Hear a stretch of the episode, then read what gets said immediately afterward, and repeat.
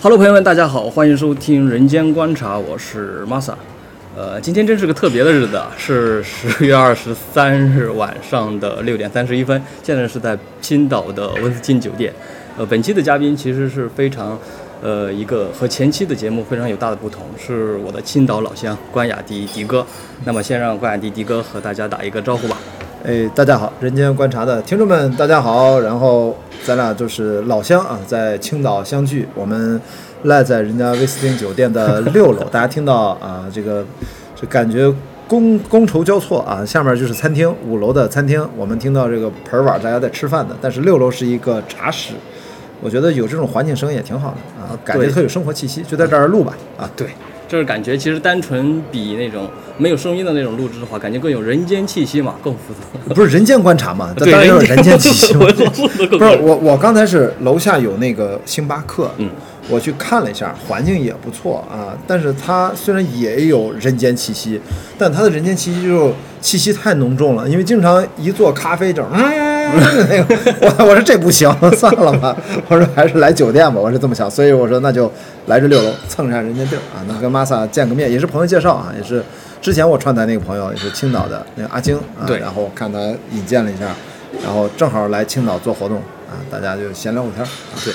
在青岛老乡做播客的，其实满打满算真的不是很多了，一般都是在什么上海啊、北京啊，或者是杭州、是不是广州这些。你觉得大概有多少？我觉得一个、两个、三个、四。我、操，这么数啊就能数完了是吗？对，差不多就是 据我知道的，可能就这些吧，可能还会有其他的。哦，你是怎么就就开始做这个人间观察？是不是你哦？刚才听你说了还有好几档是吧？对对对，就是兴趣开始了是吧？其实兴趣就是实在的原因是怎么说呢？青岛吧，说实话，对外宣传什么海滨城市、旅游城市啊，但是你像在古代的话叫啥？叫灯夷啊，是吧？北莽、嗯南蛮、西戎、东夷，东夷省啊？就是比较偏僻的地方。偏僻地方的话，你想出去，你要什么结交的话，由于地理限制的话，没法出去啊，很难比较出去。所以当时就是想做，通过这个播客吧，机缘巧合，对吧？做一个播客，看看能不能没有这种环境，咱就自己创造这个环境，就去和各种各样的人进行认识啊、连接，然后就慢慢的就是把这个播客给做起来了。到现在的话，你想，我是去年十月份第一次知道播客这个东西啊，嗯，是在什么网上豆瓣上听过，然后说是当啊一周年喽，对吧？对认识是一周年，做的话还不到一周年。啊，然后知道哈小宇宙这个东西，我就到网上搜，一看啊，小宇宙这不是个播客吗？就这种东西，然后听了之后感觉，哎呦，还有好多人可能和我一样都有一些什么迷茫啊、迷惑的这种东西，对吧？之后就听着听着感觉，哎呀，不能光听啊，对吧？听了之后，我觉得要什么做点什么啊，就是听多了之后，人不是都都是想要表达吧，对吧？然后就这样，我想想。差不多就两个月的时间，十月份听了之后，然后两个月就十二月份，十二月份之后听了之后感觉，要不做点啥吧？就当时就筹划，脑子里边反正各种胡思乱想啊，就想想想想想，就说哎，要不就做吧。做了之后的话，就是到网上，嗯然后发什么帖子，就说当时叫什么“播客召集令”这五个字儿，发到豆瓣上嘛。当时豆瓣玩的多，其他朋友圈的话我已经关了三四年了，从来不用，就这样用。然后就一边儿当时就发一边儿自己筹划，当时也没觉得肯定说一定要有人参加我就搞，没人的话我自己搞呗，能碰到就是是吧缘分，对，就这样发了之后，差不多十二月六七号几号的话，然后就碰到了一个网友，然后是在哪儿？深圳上大学嘛，读研的一个小伙子，然后就聊说感觉不错，哎，那那怎么录啊？他在外地，你们就连线。我现在的所有的录制，除了今天的话，其他全是线上，哦，咱俩算是第一次线下第一次线下，啊，在你的节目里面算是第一创次创新，对创新啊。哇，这感觉怎么样？有什么不一样吗？感觉面对面看到人吧，这种投入这种感情就是不一样，就能感觉嗯就是这种氛围就能聊进去。你隔着屏幕看不到对方的脸吧？以前也尝试过，就感觉就是容易就那种聊着聊着之后就没有那种感情的，就是投入了，好像就是人和人之间他没有那个桥，是吧？是信息这种感情之流流流流到中间之后就落下去了，就有这种。我这次回青岛也是在方所嘛，就隔壁马路对面，在万象城里对。面，也是跟品牌这样的一个内容频内容的频道的呃联合，他们凯迪拉克做了一个开言堂，从去年还是反正一直做吧，嗯。呃做一些线下的分享，等于这次等于我拉着拉出来了十几站，我们做成一个线下就是现场版本录制的视频播客的这样的一个形态。所以今天就来了大概百十来人儿，然后跟我每一站不同城市请不同的嘉宾，所以也是做一个小的摸索。所以刚好我就说嗯遇到，我明天就回北京。哎呦，这么快？那虽然北京听说好像又有了阳性案例啊，对现在我觉得大家好像是不是也不至于那么紧张了吧？就是不是也开始接受这个事儿？就是只要精准的防控，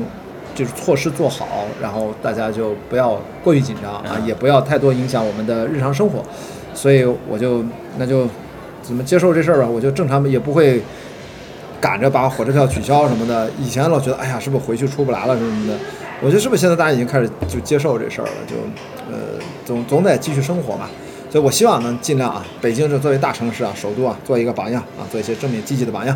然后能够让大家正常生活上班，当然积极配合嘛。所有的这些防疫的工作，我觉得大家也都很辛苦，对吧？对防疫人员也很辛苦，所以我就说，那明天我就正常回了啊，大概这呃，所以在威斯汀，我觉得就多住一晚。对，今天忙完就明天走。明天上明天上午就走。对对对，但是现在疫情的话，感觉都已经常态化了。我们这边的工作的话，其实和政府口对接比较多嘛。就现在每到什么发什么通知的时候，都是提提疫情常态化，疫情常态化这种。大家就是把疫情已经那么深入骨髓这种。就近几年的话，或者是近五到十年的话，就别想着回到疫情之前的这种情况。马上两周年了吧？两周年，这不是好事儿。觉感觉就怎么谈情说爱一样，两周年，这听上去太惨了。对哎呀，怎么样？你在在青岛，这是就做了这个播客之后，还大家反应怎么样？你觉得听众啊，给你留言啊，或者说互动啊，你觉得？哎呀，真挺不错的。不然的话，无论从官方也好，还是一些朋友也好，也是通过他们的这种反馈，也在支持我一直往下做下去。就好像昨天的话，还有一个朋友，正好我是做了第三档嘛，也是九月份刚做的一档，就是图书资讯类吧，就是每天早晨周二跟周四早晨七点，嗯，就是花十分钟的时间跟大家推荐新书嘛。然后做了这个之后的话，就陆续接到一些朋友的一些呃网听友嘛一些来信，就对说呃对，就是说这个节目的话，能不能也是一切参加嘛，也嗯比较喜欢读书吗？或者说是一些其他的说也是说。嗯，最近工作中不太顺，或者是有的想到辞职啊，是这种没有什么方向，或者是通过这个播客来认识。就这两天，今天早晨还认识两个朋友呢，也是说对这边比较感兴趣嘛，也是聊一聊。明天晚上我们有一个，我自己做了一个读书小组的活动，到时候要感兴趣啊，都可以来旁听或者说参与都行。我做的是一个，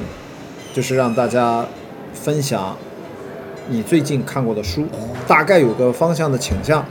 我那个活动的名字叫“一人一本非虚构”。哦，呃，尽量推荐非虚构类的，但是我可能是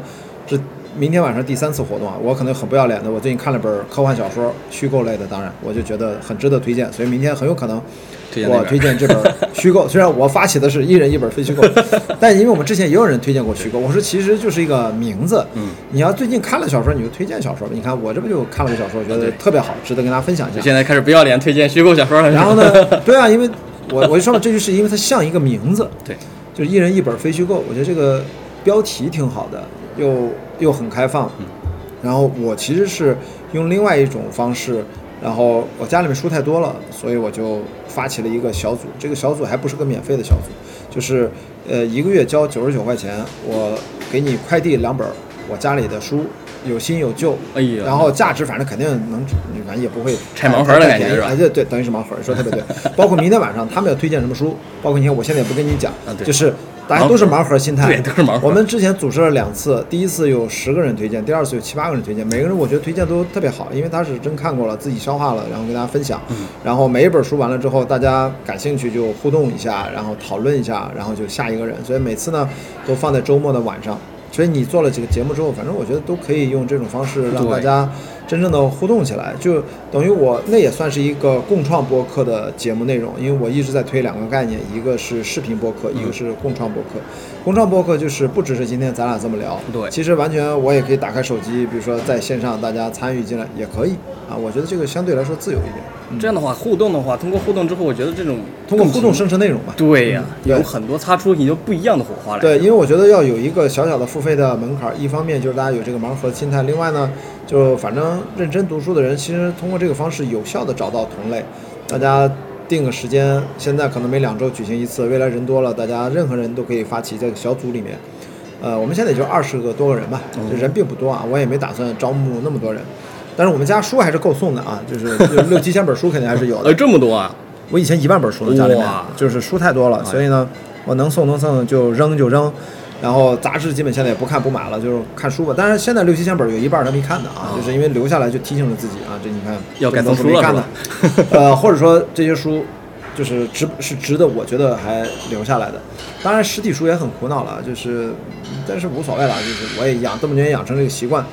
呃，买书也最近速度当然放缓了，也会多看电子书啊，线上买啊，呃都有可能。所以我一听你也在做这个图书的推荐分享，我觉得大家很多想法就是天然播客适合做这种东西。啊，对，啊，所以这也是生活方式一个调剂啊。我所以，我就是自己是，呃呃，你的节目观众如果不熟悉我的话，我就是一个青岛长大的一个 十八岁都在青岛，然后就去北京读电影学院，本科研究生都在电影学院，然后就一直做电影工作，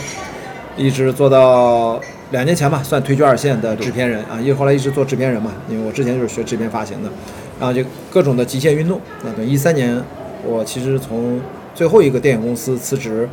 我主要在两家干过，然后就一直在陆地上啊，超马越野跑这种极限运动，登山啊，然后一九年。开始代表这个青岛啊赞助，咱不是赞助克利伯环球帆船赛，我是青岛号的环球媒体船员，然后比赛打了一半，因因为疫情回来了，对，大大概就这样。所以呢，就是大家如果对我不了解的，其实也没啥，就是一个拍电影的，拍着拍着觉得还是极限运动对我来说能够让自己的生活方式变得更加多元，能够去探索更多，所以我就一三年之后基本上也做自媒体，也做过小的不太成功的创业小团队的公司，然后最终现在变成现在这个形态，就决定还是一个人为主来做，呃，自己的就是做内容这样的一个算内容制作人对吧，内容创作，我做了很多纪录片跟户外运动有关，现在开始做播客，然后可能后面还会做更多的内容，就变成课题研究啊，变成可能要读个博士什么的，然后 然后顺道还会。